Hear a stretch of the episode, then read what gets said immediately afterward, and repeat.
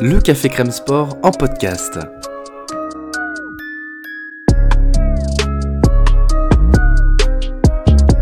Actualité, analyse, débrief, le CCS, c'est le média qui vous permet de comprendre le sport.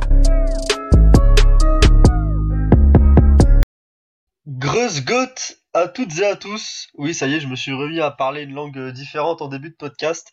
Alors, d'après Google, c'est comme ça qu'on dit bonjour en autrichien pour être bien vu là-bas à la place de, du classique Guten Tag allemand. Donc, euh, bah, écoute, j'espère que Google a raison, sinon je passe pour un, pour un con, mais bon, c'est pas grave. Maxime, tu m'accompagnes euh, cette semaine à nouveau, après avoir été euh, après que tu as été remplacé une fois par Elliot, tu es de retour dans la régularité. euh, C'est fini les, c'est fini d'appeler Nico Hülkenberg un podcast sur deux en Formule 1. Comment ça va, Maxime? Bah, écoute, euh, ça va très bien. hein. Je fidèle au poste. On reprend les bonnes vieilles habitudes. Le, le dynamic duo, comme on peut nous appeler désormais, Toto et Lolo. Euh, très bien. Ouais, J'ai vu une course haletante. C'était le terme devant, devant Wimbledon et la course en double écran. Et j'aime ce que je vois pour le moment. Aucun spoil sur Wimbledon, s'il te plaît. Je suis euh, à 0-0 dans mon esprit pour l'instant. Je regarderai ça après. Donc, euh, on enregistre directement après le Grand Prix, d'ailleurs, au passage, au cas où il y ait euh, des pénalités qui tombent dans la soirée ou dans la nuit, comme il y avait une fois, euh, je crois, au Canada, où on fait Alonso, avoir. oui, tout à fait. Ouais, sur Alonso qui avait pris la pénalité face à Bottas, bah voilà, donc on enregistre direct en après-course. Là, il y a juste eu le podium, la petite musique, le petit hymne italien, histoire de se mettre dans l'ambiance, et ensuite on est parti. Maxime, euh, quelque chose, tu me parlais de quelque chose juste avant qu'on lance l'enregistrement, tu me parlais de la couleur de ton caleçon sur la fin de Grand Prix. Est-ce que tu peux nous donner des détails, s'il te plaît? Euh, on va dire que qu'il fait chaud. Et, disons que les mésaventures Ferrari ont- m'ont donné encore plus chaud que ça. On a, ouais, on a, on, on était parti sur une course, on va dire un peu classique, et du tout vu un doublé quasi tout fait, euh, plus humain. C'était sans compter sur, sur nos, nos chers petits clowns italiens rouges. Ils ont quand même trouvé un moyen de, de relancer la course et de faire peur à, à tous les fans tifosi de, sur Terre, en fait. Hein. Ouais, un, un peu à l'instar d'un Pierre Roland au Tour de France, il trouve toujours un moyen d'animer la course euh, dans un moment où elle ne doit pas être animée. C'est magnifique, hein. C'est magnifique si on n'est pas fan Ferrari, puisqu'évidemment si on est fan Ferrari, bah on jette une bouteille d'eau par terre à, à l'abandon de Sainz, puis ensuite on, on a le cœur qui bat et les dents qui claquent pendant 10 minutes euh, parce que parce que Charles Leclerc a une pédale d'accélérateur qui ne revient pas à sa place. Et il a vraiment l'air d'avoir sacrément galéré avec ça. hein. Il l'a dit en fin de course que vraiment c'était horrible et qu'il a vraiment cru que, que ça partirait, enfin qu'il y a un moment où elle se remette pas et que ça lui fasse euh, tout simplement perdre la course. C'est impressionnant son pilotage, hein, du coup, en fonction de ça, on a vu, on l'a vu lever un tout petit peu, euh, ralentir un tout petit peu le rythme et prendre un peu moins de risques sur les freinages sur la, sur la fin de course où il a eu ce problème. Mais quelle, quelle course magnifique de sa part. C'est un Grand Prix que Max Verstappen pourtant démarre en pole et démarre plutôt bien. Il prend rapidement ses deux secondes d'avance habituelles euh, après deux trois tours depuis la pole. Et puis ensuite, on se rend compte finalement que Leclerc revient, revient dans sa zone DRS, puis prend son temps pour avoir la plus belle opportunité possible et réussit à, à passer Verstappen. Et ensuite, ça a été très simple. Verstappen s'est toujours arrêté avant Leclerc, une dizaine de tours avant Leclerc, et à chaque fois, dès que Leclerc s'est arrêté, a ensuite le rythme pour repasser Verstappen. Il l'a fait, euh, du coup, il a passé trois fois Verstappen en, en piste en tout euh, sur ce week-end. Sainz aussi aurait dû avoir le même destin, mais Carlos euh, malheureusement a eu son moteur qui a littéralement explosé. Je crois que j'ai jamais vu un moteur exploser de cette manière. On a déjà vu des moteurs prendre feu très vite, des moteurs voilà faire des choses, mais là il y a eu une, carrément une explosion. On voit des trucs qui, des étincelles qui sortent dessous le capot moteur. C'était assez particulier. Et puis la voiture qui redescendait avec Sainz qui était encore dedans en, feu, ça a fait un, un- un- une belle frayeur quand même, je trouve. Ouais, je, je le voyais. Je, il était dans une si- situation très délicate. euh, On parlait du côté un peu extra sportif, on va dire, parce que ben, la voiture qui descend, donc les flammes remontent un peu, on va dire, euh, se, dirigent progressivement vers le pilote qui ne pouvait pas sortir, qui ne savait pas s'il devait sortir ou pas. Moi, j'ai eu très peur et, j'étais un peu inquiet, on peut le dire aussi, pour, euh, pour ce qu'il allait advenir. Mais bon, tout va bien. Moi j'ai eu très peur pour la voiture. Parce que Sainz il a sa combinaison, euh, sa combinaison et dans tous les cas, il voilà, il est là, il sait qu'il prend pas le feu et il sait qu'il peut sauter de la voiture relativement à tout moment, on va dire. Moi j'ai surtout eu très peur qu'une voiture en feu se mette à reculer sur la piste. Oui, aussi. Ah bah, été Moi, c'est surtout ça qui m'a fait peur. Donc, j'étais très content de voir que la voiture était arrêtée un, un tout petit peu plus bas ensuite, parce que j'ai eu très peur que la voiture en feu se mette à, à dévaler la pente et à finir sur la piste, parce qu'il n'y a pas de frein à main dans une Formule 1. Mais bon, tout, tout est bien qui finit bien pour tout le monde, sauf pour Carlos, qui était abattu à la radio, abattu au moment où c'est arrivé, abattu en- après, euh, assis dans l'herbe, euh, la tête dans les mains. Voilà, le pauvre Carlos, malheureusement. En plus, il avait réalisé un bon week-end. Il est dans le dixième euh, pour la pole. Il réalise un sprint. On pourra discuter un peu de, du sprint euh, potentiellement de Ferrari, qui était aussi assez particulier, même si on va se concentrer, je pense, sur la course. Mais il réalise quand même un bon week-end, Carlos, l'un de ses meilleurs depuis le début de la saison, et il se fait vraiment bah, arracher euh, par la mécanique cette deuxième place de ses mains. Ouais, Deuxième place un- qui donc profite à, à Verstappen, qui, a été, qui a passé la course euh, à distance respectable des Ferrari, à rythme moins bon, tout simplement, que Ferrari. On en parlera dans le, grand débat de, ce podcast. Mais Verstappen qui donc assure ce qu'il pouvait assurer de mieux finalement aujourd'hui, c'est-à-dire deuxième place plus euh, meilleur tour. Ouais, c'est un crève-cœur crève-cœur un peu pour, euh, pour Carlos Sainz, tu l'as dit, mais il a, fait un très très bon week-end, toujours dans les, dans les temps de Leclerc. Euh, il aurait dû avoir cette deuxième place, elle lui était quasi servie sur un plateau en fait. hein. Il a, j'ai l'impression que sa victoire à Silverstone lui a peut-être fait débloquer un, peut-être une sorte de petit complexe ou je ne sais quoi, mais là je l'ai vraiment vu euh, conquérant du début à la fin du week-end. On parlera peut-être pas des sprints ou pas, mais très brièvement, mais voilà, il a, a, a osé attaquer son, son coéquipier pendant le sprint, ça n'est pas passé. Bon, ça, ça faire de belles frayeurs aussi encore euh, aux tifosi, aux ingénieurs, mais voilà, moi, Et il c'était peut-être pas une bonne idée, mais oui, il l'a fait en tout il cas, et il a une et- mentalité de, il a une mentalité conquérante, comme tu l'as dit, c'est exactement ça.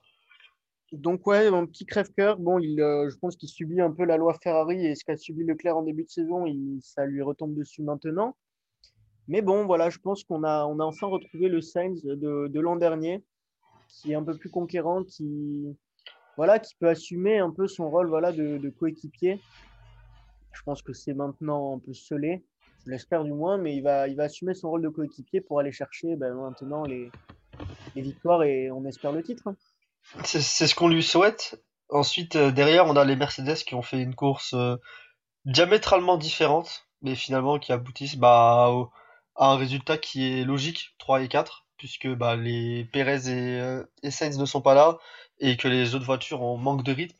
Russell qui met, qui met Perez dehors, qui fait le ménage, qui du coup offre indirectement le podium à Hamilton euh, en mettant, en mettant Perez hors course. Et ensuite, Russell fait, fait une belle remontée. Hamilton, lui, a géré sa course. Franchement, de A à Z, il a fait une très très bonne gestion des pneus, une très bonne gestion pneumatique à rythme très constant. Un excellent Grand Prix de la part de Lewis Hamilton, même si ça se remarque beaucoup moins puisqu'il a eu finalement rien à faire, quasiment. Il a juste eu à remonter en début de course sur, les, euh, sur la As de Magnussen et sur euh, Esteban Ocon, mais il n'a pas eu grand chose à réaliser. Une lutte propre aussi entre Verstappen et Hamilton. On a eu aujourd'hui, on a eu quasiment que des dépassements propres. Si on oublie les deux, les, si on oublie trois manœuvres, celle de Tsunoda sur Alonso, celle de sur Vettel qui envoie un Vettel spin. Qui envoie un spin? C'est Zhou? Euh, oui, Zhou qui envoie un spin Vettel et du coup Russell qui non, envoie non, c'est Perez. Gasly envoie. Gasly Ah, c'est Gasly. envoie- Ah oui, c'est Gasly. Bah oui, c'est Gasly. On en reparlera après, je pense. Mais c'est Gasly, oui, du coup, qui envoie un spin Vettel et Russell qui envoie un spin Perez. Sinon, on a eu que de belles manœuvres aujourd'hui, des manœuvres propres, des pilotes qui se laissent de la place. On a eu à un moment une image impressionnante avec cinq voitures qui étaient quasiment sur la même, enfin, sur deux lignes et qui étaient extrêmement proches. Là, avec les deux As, avec une Alpine et avec les deux McLaren, si je dis pas de bêtises. Ouais. C'était assez impressionnant l'image, même s'il est... il n'y a pas eu tant de changement de position que ça. C'était deux pilotes, en fait, c'était des pilotes sur des stratégies différentes en plus à ce moment-là, qui sont tous retrouvés au même moment, au même endroit sur le circuit. C'était assez impressionnant et c'est magnifique avec ces voitures 2022 de pouvoir revoir les Formule 1 se battre euh, de cette manière.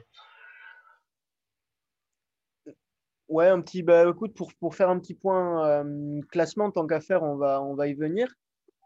Euh, je te laisse, je te laisse mentionner, je te laisse mentionner les, classements championnat. Moi, je vais, faire brièvement le classement de la course. On a donc un Charles Leclerc premier devant un, Max Verstappen qui s'en sort très bien avec sa deuxième place. Lewis Hamilton et George Russell qui, font best of the rest, même s'ils sont un peu dans une catégorie à part, j'ai l'impression. Esteban Ocon qui finit cinquième, encore une très belle course de sa part et il fait le boulot.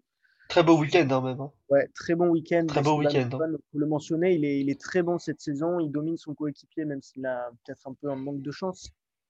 Mais, mais c'est quand, même, euh, quand même encore une course maîtrisée. Il n'a il a pas peur d'y aller. J'irai pas jusqu'à dire domine. J'irai pas jusqu'à dire domine son coéquipier. C'était le cas ce week-end, puisqu'il le bat quand même relativement largement en qualif. Et ensuite, Alonso a un problème mais je pense qu'Ocon avait clairement un rythme suffisant pour au moins être à jeu égal avec Alonso. Après cette saison, je dirais pas qu'il domine Alonso, c'est juste qu'Alonso a une telle malchance qu'on voit qu'Ocon, qu'on voit quasiment qu'Ocon. Mais je dirais pas ça, je pense que les deux sont à peu près au même niveau, voire Alonso légèrement au-dessus en qualif. Mais ça se vaut, et en tout cas, Ocon fait une belle saison et nous montre vraiment qu'il a, qu'il est régulé, qu'il est constant. Et là, sort un week-end, un top week-end tout simplement. Il aurait rien pu faire de mieux, je pense, ce week-end. Ouais, il a été un temps en lutte. Euh, j'ai cru pour le podium. Bon, c'est quand même, ça m'a l'air très compliqué à aller chercher, mais bon. Mick Schumacher, donc comme on l'a dit sixième, un, déclic pour lui aussi après Silverstone où il a scoré ses premiers points. Il est à nouveau en train de, scorer d'autres points et très compétitif. Il a fait des petites batailles avec Lewis Hamilton. Euh, on se croirait de retour 15 ans en arrière. C'était très beau. Avec Fernando Alonso aussi, voilà, des petites larmichettes qui reviennent. Lando Norris qui fait un super, euh, un super Grand Prix, une superbe remontée. Après, ça fait 15 en qualification. Kevin Magnussen, P8. Daniel Ricciardo qui marque des points euh, et qui est pas loin de son coéquipier. Dans le rythme de Norris tout le week-end, oui. On ne tapera pas et on ne crachera pas sur Daniel Ricciardo puisqu'il était dans le rythme de Norris. Il est un mini cran en dessous, ce qui fait qu'il est tout le temps derrière tout le week-end finalement. Mais il est dans le rythme de Norris. Il a eu un peu plus de mal sur le. Son premier relais est très bon à Ricciardo. Il a eu un peu plus de mal sur son deuxième relais. Mais un week-end euh, au minimum euh, moyen, potable de la part de Danny Rick. Et c'est ça de prix après le l'immondice qu'il a lâché euh, à, Silverstone.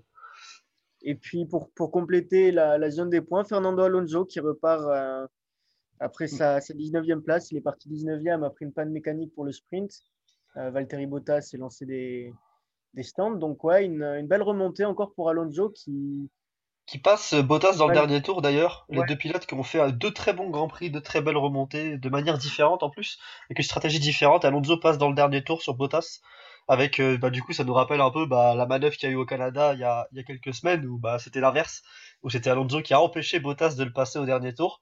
Et voilà, c'est Alonso qui va passer Bottas. Donc euh, voilà pour le petit clin d'œil. Pour prendre ce dernier point, Valtteri Bottas qui a lui aussi été auteur d'un d'un bon week-end. Il est un petit peu de retour là, parce que ça faisait trois week-ends qu'il était aux abonnés absents. Et même s'il a zéro point ce week-end, je pense qu'il peut quand même être satisfait du rythme et du niveau qu'il a montré face à son coéquipier, même si l'Alfa Romeo, quant à elle, n'était pas nécessairement exceptionnel. Tu mettrais quelle note à ce Grand Prix, euh, toi, Maxime? Écoute, moi, je lui mettrais un.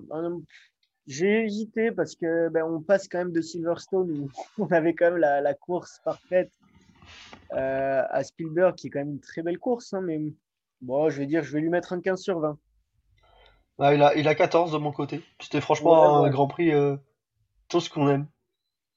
Oui, voilà, il y a eu des batailles, il y a eu des luttes, il y a eu une incertitude euh, stratégique et pneumatique, donc euh, c'était bien sympa. On a des batailles un peu sur tous les côtés. On... Moi, j'avais peur avant ce Grand Prix d'une surdominance de Red Bull. Et au final, après la course sprint, les, on va dire l'espoir d'avoir une vraie, une vraie bataille est revenu et au final, ben, on a eu une, très belle course, je trouve. On s'est bien amusé. On a, j'ai, pas, enfin, j'ai, le, temps était long parce que ben, supporter Ferrari, mais je me suis régalé cette course. Non, je suis très content. C'était exactement ce qu'est un Grand Prix classique, ce qu'est un bon Grand Prix classique finalement, aucune safety car, juste une petite virtuelle, euh, de la des stratégies euh, différentes malgré le fait que les composants pneumatiques utilisés soient les mêmes, des stratégies euh, différentes, pas au départ, mais ensuite en course avec le, notamment les timings des arrêts et la longueur des, des, relais entre, entre écuries et entre pilotes. Mais une course très sympa, un petit 14, voilà, c'est, ce sera pas la meilleure, c'est pas la meilleure course de la saison, mais ce sera loin d'être la pire, c'est, on va dire, c'est dans la, au-dessus de la moyenne. C'est une course au-dessus de la moyenne sans être euh, non plus la, la course du siècle. Ton top pilote, euh, Maxime, ce week-end? Alors bon, écoute, on va varier. J'ai décidé de mettre Mick Schumacher. D'accord. Bah, pour moi, il y en avait, oui, il y avait deux noms que je, qui, ressortaient chez moi. Mais euh, moi, j'avais deux noms surtout qui ressortaient. Mais Mick, oui, bah, parle-nous-en. Bah, écoute, Mick, moi, je trouve que voilà, il a, il a fait, il a fait sa course, il a fait même son week-end. En sprint, euh, en sprint, il est, il est, devant, devant Lewis Hamilton, il le retient tout le long de la, de la course quasiment.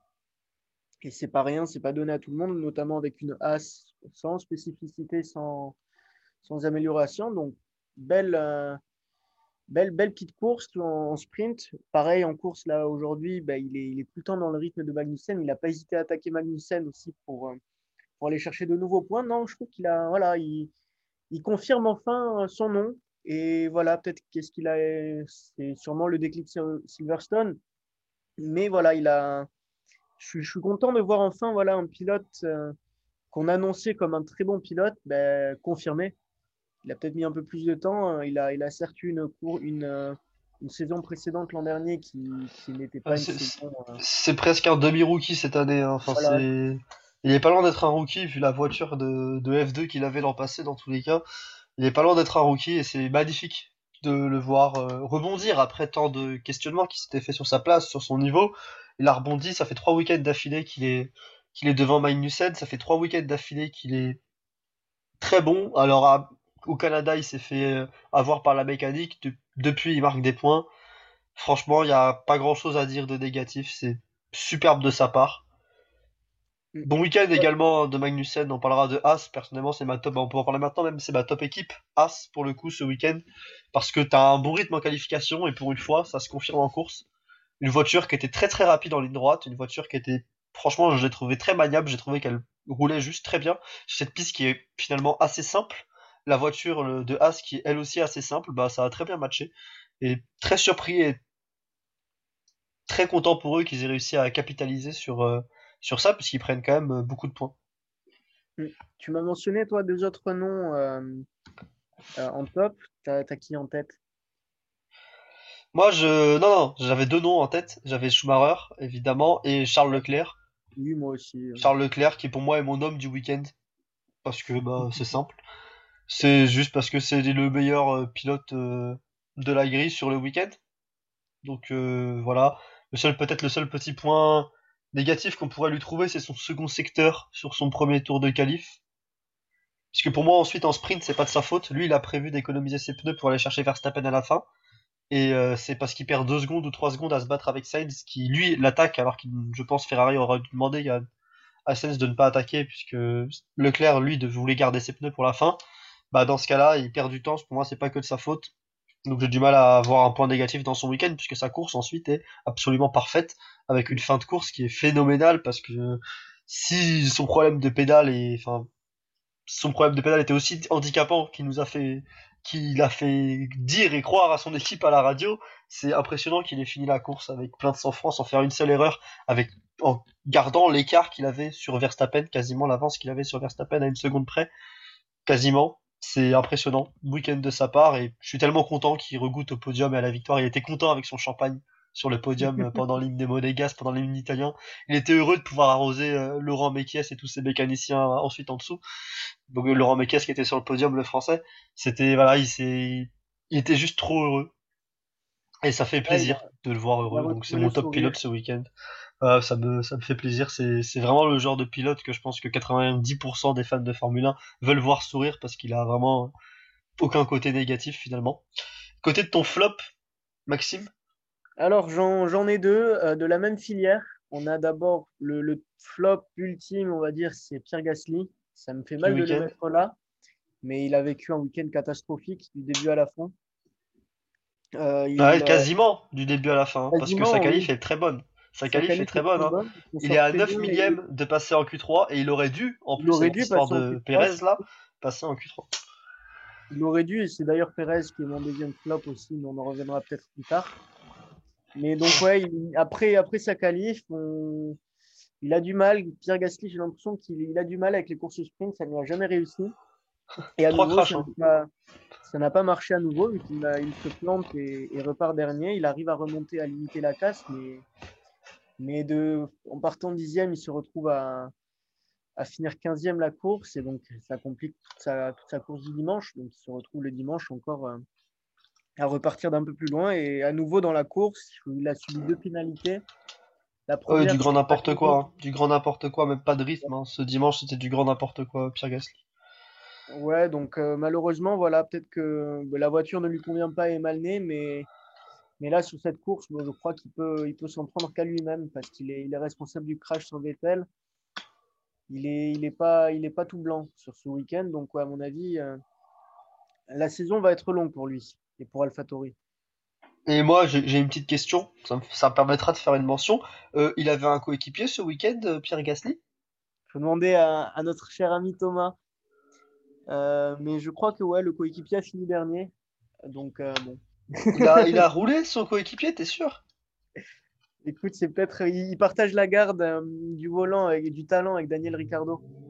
Ça alterne. Ouais, c'est ça, je pense. Il y en a qu'un qui peut être performant à la fois.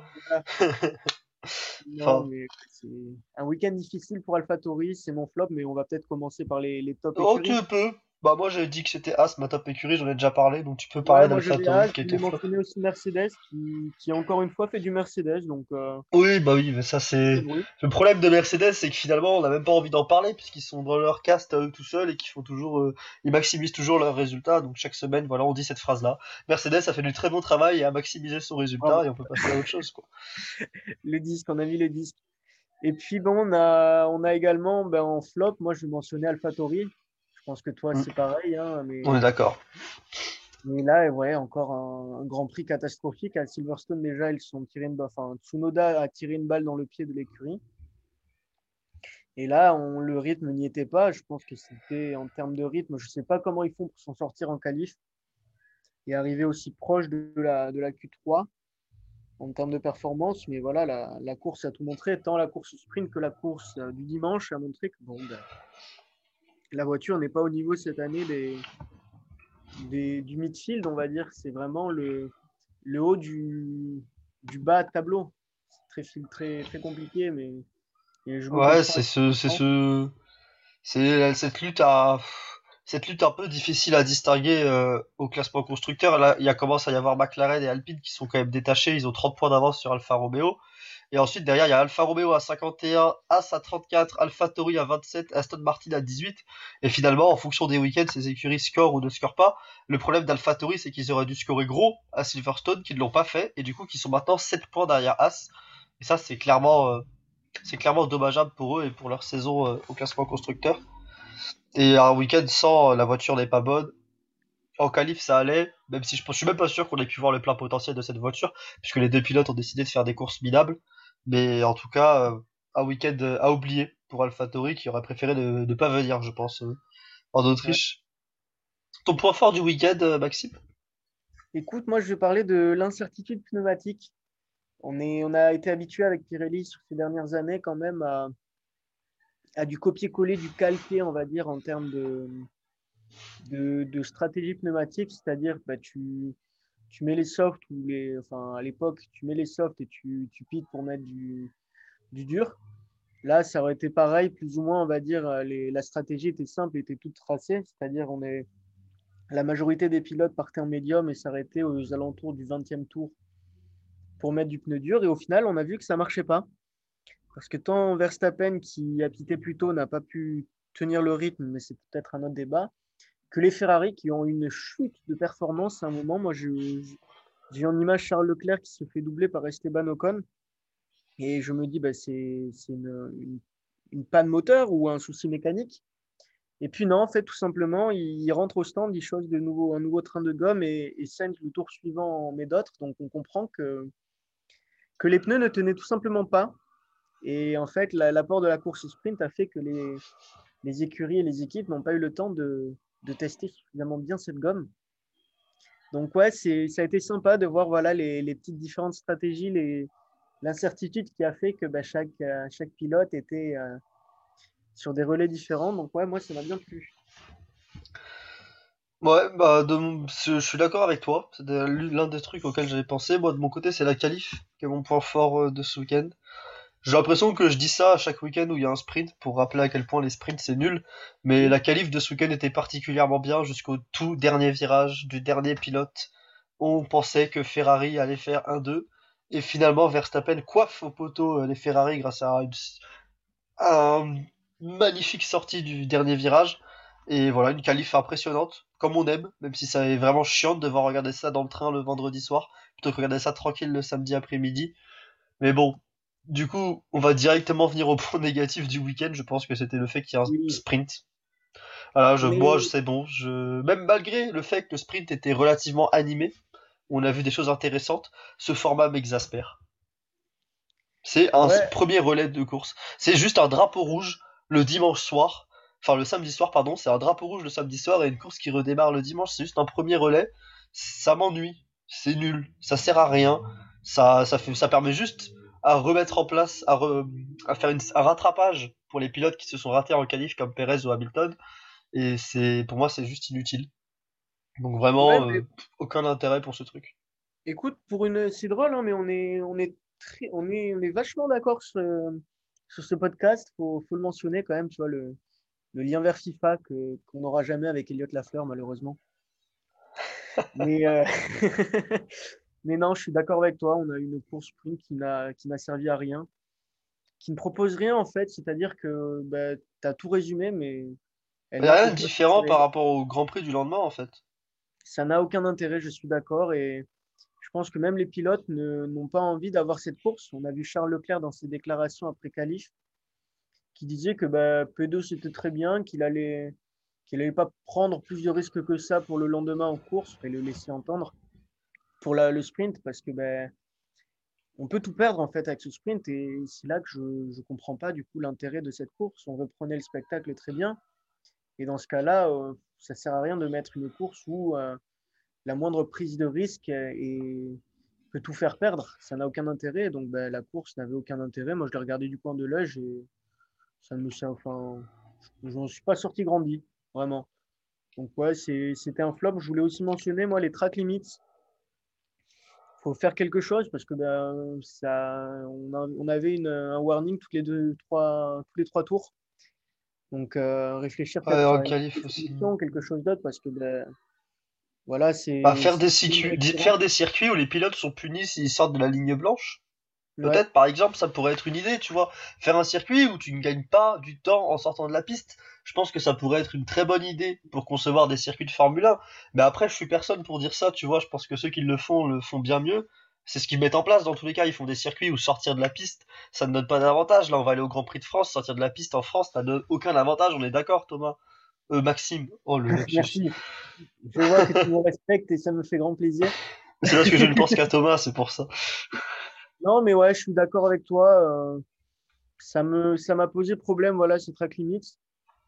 D'autant que finalement, Spielberg a, il y a eu de gros, enfin, de gros points et la venue était très positive euh, ce week-end. Euh, je voulais mentionner, le jeu, ça vient de m'arriver en tête, le fait que cette année, on n'a pas eu de gros, de gros bouchons en qualif, comme ça a été le cas lors du dernier virage pour préparer le tour en amont. Donc, je tenais à le signaler, c'était quand même très posi- positif. Après, c'est possiblement, en Q3, c'est possiblement parce qu'il n'y avait pas le temps de faire un bouchon avec le drapeau rouge.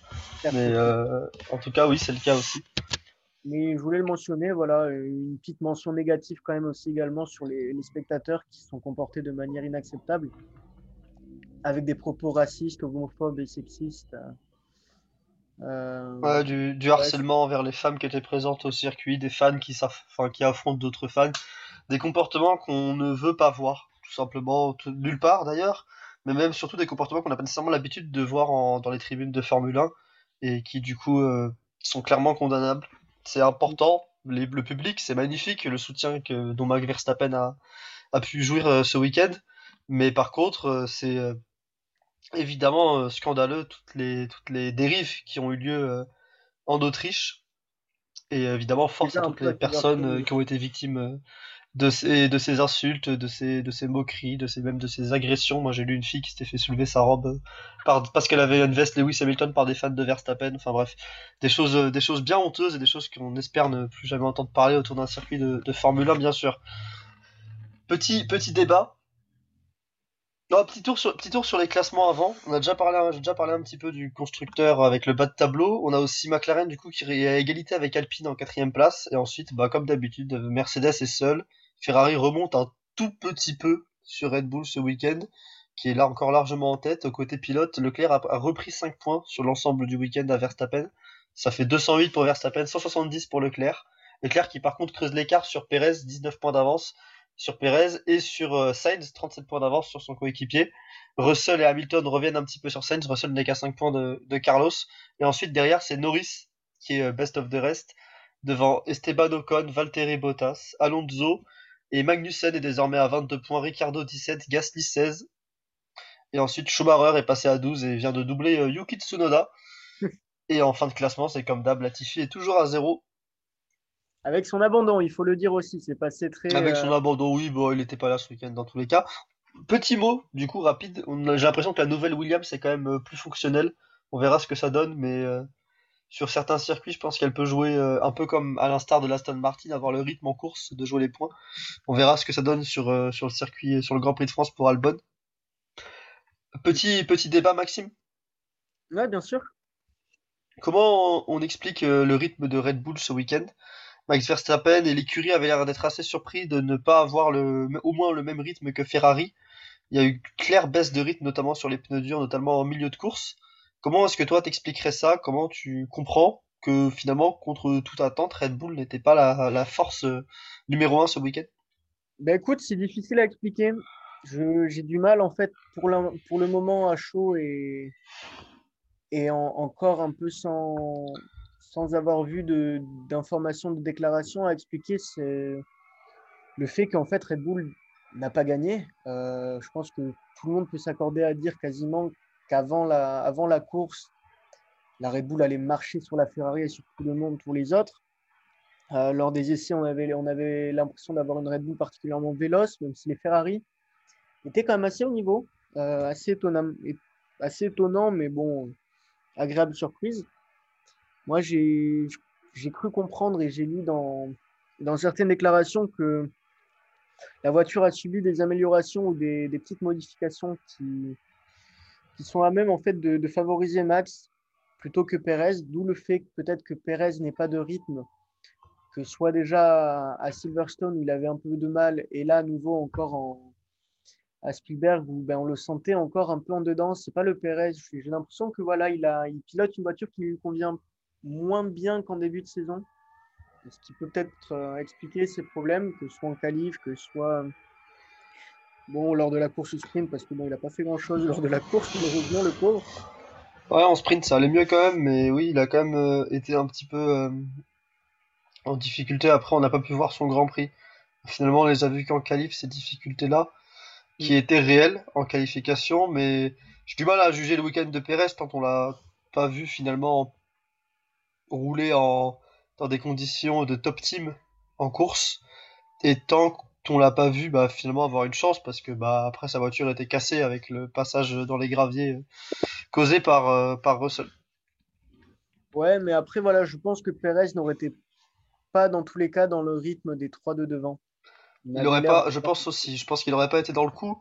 Je pense par contre qu'il aurait quand même battu les Mercedes. Euh, oui, sûr, mais. Mais c'est, je pense qu'il n'aurait pas été dans le coup comme Verstappen a réussi à, entre guillemets, l'être malgré une voiture moins bonne. Ouais, c'est bizarre, je ne sais pas. Peut-être que les, les nouvelles euh, améliorations qu'ils ont apportées, euh, dans un premier temps à Silverstone, puis à nouveau ici, euh, ne conviennent pas aux pilotes. ils ont peut-être voilà, fait un petit pas en, arrière. Je ne sais pas, faut, là c'est que de la spéculation, on n'a pas encore de, de, confirmation. Mais voilà, ouais, on a, on a une Red Bull qui, qui me paraît un peu plus en difficulté, moins souveraine. Ferrari, qui pourtant n'a pas apporté d'amélioration, mis à part son aileron arrière, a semblé en fait combler un peu l'écart qu'ils avaient, euh, notamment le déficit en vitesse de pointe. Euh, j'ai vu une stade qui est passée. Voilà, je crois que Leclerc et Verstappen avaient la même vitesse de pointe au sortir du virage. Euh, du, bah, du virage, comment, comment s'appelle Du virage 3.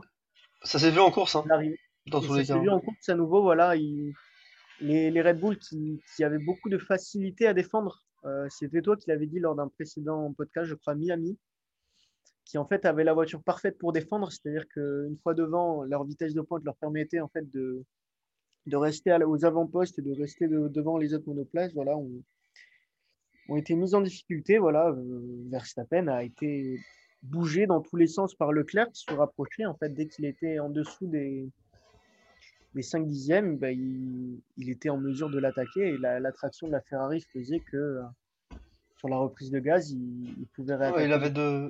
Verstappen était euh, très désagréablement surpris de voir la qualité des sorties de virage des Ferrari notamment. La, la Red Bull glissait juste un peu plus, avait juste un petit peu moins de... Il lui manquait un petit quelque chose dans beaucoup de domaines ce week-end à la voiture. Ce qui est la, sans doute la première fois de la saison finalement qu'on a vu la Red Bull être autant en difficulté. On a déjà vu la Ferrari être meilleure, mais parce que la Ferrari était meilleure. Ce week-end, j'ai plus l'impression que c'était la Red Bull qui n'était pas bien réglée que la Ferrari qui était meilleure. Ce qui est intriguant, puisque c'est la première fois de la saison que ça arrive, c'est pour ça qu'on en parle.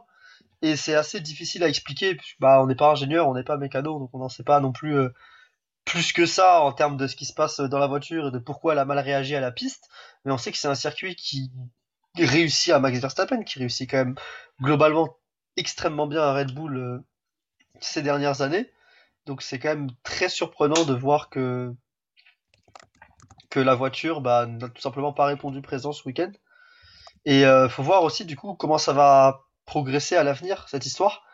T'en penses quoi toi Maxime? Est-ce que tu penses que là y a c'est un accident dû à la piste? Ou est-ce que tu penses que peut-être que Ferrari a récupéré un petit euh, un petit quelque chose ou que Red Bull a perdu un petit quelque chose euh, ce week-end? Je pense que c'est un peu un petit triptyque, à mon avis. Je pense que le, le, fait qu'en fait, qu'on ait ce format sprint, ça, ça, enlève quand même toute une séance vitale et importante euh, pour, euh, pour les écuries, pour les réglages. Et je pense que Red Bull n'était pas parti sur les bons réglages, comme tu l'as dit. Mm. on, l'a vu, voilà, c'est le practice qui dure une heure. Ah, le parc, le parc fermé le vendredi à 16h, euh, c'est possible que ça les ait pas arrangés. Mais après, c'est la même chose pour toutes les équipes. C'est ça la différence. Surtout qu'on sait que Ferrari euh, travaille beaucoup son setup. Charles Leclerc, notamment, travaille énormément son setup. Alors qu'on sait que Max Verstappen est plus du style à finalement euh, bah, enchaîner déjà les meilleurs tours dès la première séance d'essai libre et avoir déjà la voiture prête. Donc c'est assez, c'est pas nécessairement Red Bull que je verrais le plus désavantagé par ça, et pourtant ça a été le cas ce week-end, donc c'est pour ça que c'est surprenant. Après, moi, je pense, voilà, pour, pour revenir sur la question, qu'on a également quand même une Ferrari qui a gagné, en, qui, s'est améliorée, qui a bien progressé, qui a bien évolué. Je pense que ça s'est vu sur, à, Silverstone et à nouveau ici. On a, voilà, ils ont, comme je l'ai dit précédemment, gagné en vitesse de pointe. Je pense que, bon, mis à part, hormis la fiabilité, euh, bon, voilà, je pense que c'est l'exception qui va confirmer la règle aujourd'hui, mais à mon avis, ils ont ils ont passé un gap encore de, fiabilité, je pense, bon, que ce soit même Red Bull ou Ferrari. Mais on n'a encore pas vu de marsouinage aujourd'hui, euh, J'y pense. Ça n'a. Ouais, peut-être que les, écuries ont enfin trouvé et mis le doigt sur, euh, comment faire pour le limiter.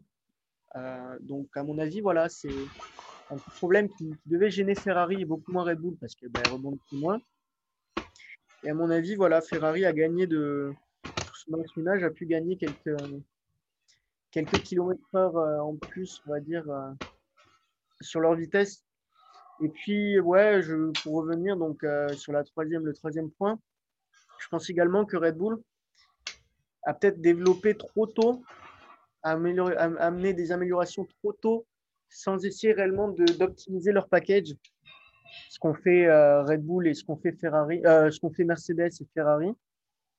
Ouais, où ils ont attendu de voir où étaient leurs besoins, alors que Red Bull finalement a développé sans prendre en compte euh, ce qu'il y avait autour. Voilà.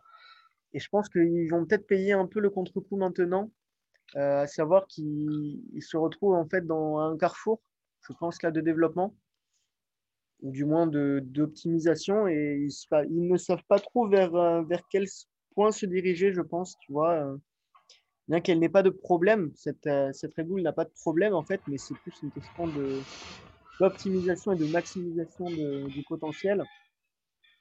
Là où je pense que Ferrari et, Mercedes ont, su parfaitement, la développer et l'exploiter à 100%. Je pense que Red Bull est encore en, train de se chercher. Donc ils vont, peut-être serrer les dents et je pense que la trêve estivale va leur faire le plus grand bien parce qu'à mon avis, ils vont, se faire peur. Ils vont sûrement souffrir en France, ils vont sûrement souffrir à nouveau en, Hongrie, donc on va voir. Le, Grand Prix de Hongrie me semble me semble très euh, très intéressant.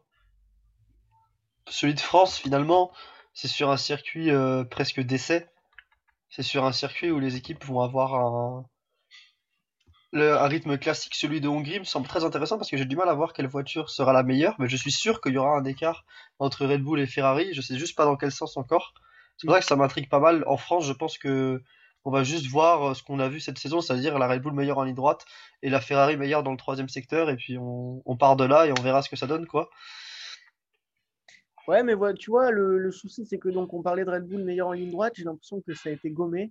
Ce, ce On verra, on. Ferrari. Donc je, je vois Faut pas pas oublier que, faut pas oublier que, désolé de te couper, mais faut pas oublier que Leclerc avait un moteur euh, Neuf. neuf il y a quoi, il y a deux grands prix de ça. Sainz va revenir avec un moteur neuf aussi là également, euh, logiquement je pense vu, vu ce qui s'est passé euh, ce week-end. J'espère qu'il va revenir avec un moteur neuf. Sinon ce sera un barbecue le prochain Grand Prix. Mais euh, mais en tout cas oui, c'est ça a peut-être joué. Hein, ça se trouve ils vont ramener des pièces neuves dans le moteur de Max ou de ou de Perez le week-end prochain, c'est possible aussi. Puisque là Leclerc en tout cas oui, il y avait un moteur qui était sacrément performant aujourd'hui. Je, te- je On te va remercie voir. Maxime sur ce débat. Ben, Merci à toi, t'as de- été, t'as été, t'as été très pertinent, ça fait plaisir. J'ai pas grand chose à rajouter sur ce que t'as dit. Franchement, t'as, t'as très bien résumé la, la situation.